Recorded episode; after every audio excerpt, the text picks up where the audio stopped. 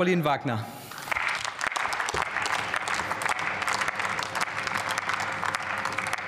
Schön, dass Sie da sind, Frau Präsidentin, werte Kolleginnen und Kollegen. Die Union macht in ihrem Antrag unter anderem Vorschläge, wie das Smart City Bundesprogramm weiterentwickelt werden soll. Und dieses Programm ist ein wahrlich gutes mit 820 Millionen Euro, fördert der Bund Kommunen dabei, digitale Vorzeigeprojekte zu entwickeln. Und diese Projekte gilt es dann natürlich auch in die Fläche zu bringen. Darauf werden wir achten. Was fordert also jetzt die Union in diesem Antrag? Zum Beispiel die Auswertung der bisherigen Erfahrungen aus den Modellprojekten zeitnah vorzulegen und zu erklären, warum bislang so wenig Fördermittel abgerufen wurden.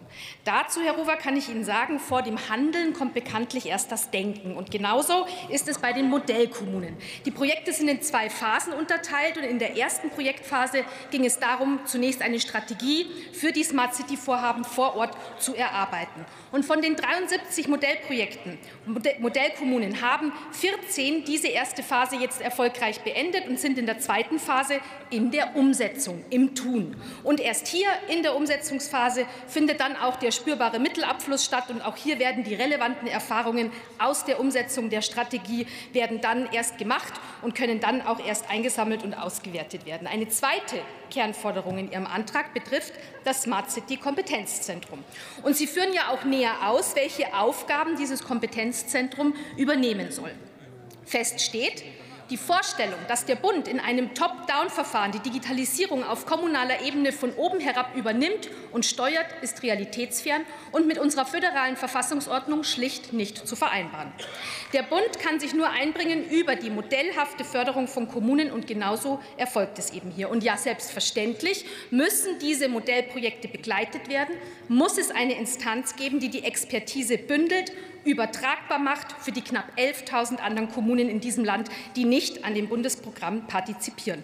Und welch Wunder, eine solche Instanz haben wir bereits. Das alles macht die KTS.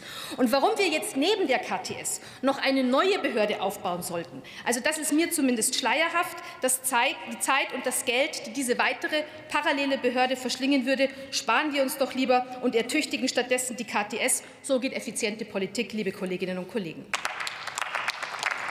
Nun kann man auch anmerken, ja, die KTS ist etwas spät entstanden oder gestartet. Sie hat äh, ein bisschen äh, eine Eingewöhnungsphase gebraucht in der Zusammenarbeit mit den Kommunen. Aber anstatt den Blick nach hinten zu werfen und zu lamentieren, blicke ich lieber nach vorne und auf das, was die KTS jetzt ganz konkret leistet. Und da sind ganz viele Dinge dabei, die Sie in Ihrem Antrag für die neu zu schaffende Behörde fördern, fordern.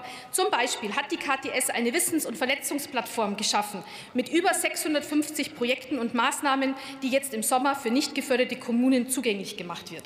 Mit dem Start Smart Programm der KTS werden Smart City Ansätze in Workshops für nicht geförderte Kommunen vermittelt.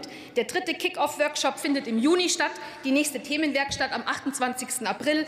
Wenn Mitarbeiterinnen und Mitarbeiter aus Kommunen hier sind, die Anmeldung ist noch möglich. Die KTS begleitet und macht viel, viel äh, mehr. Vor diesem Hintergrund blicke ich ganz zuversichtlich auf die Entwicklung von Deutschland als Smart City-Region. Und damit wir auch künftig an engagierte und gute Mitarbeiterinnen und Mitarbeiter in den Kommunen haben, die so etwas umsetzen, drücke ich die Daumen für einen erfolgreichen Tarifabschluss am Wochenende. Toi, toi, toi.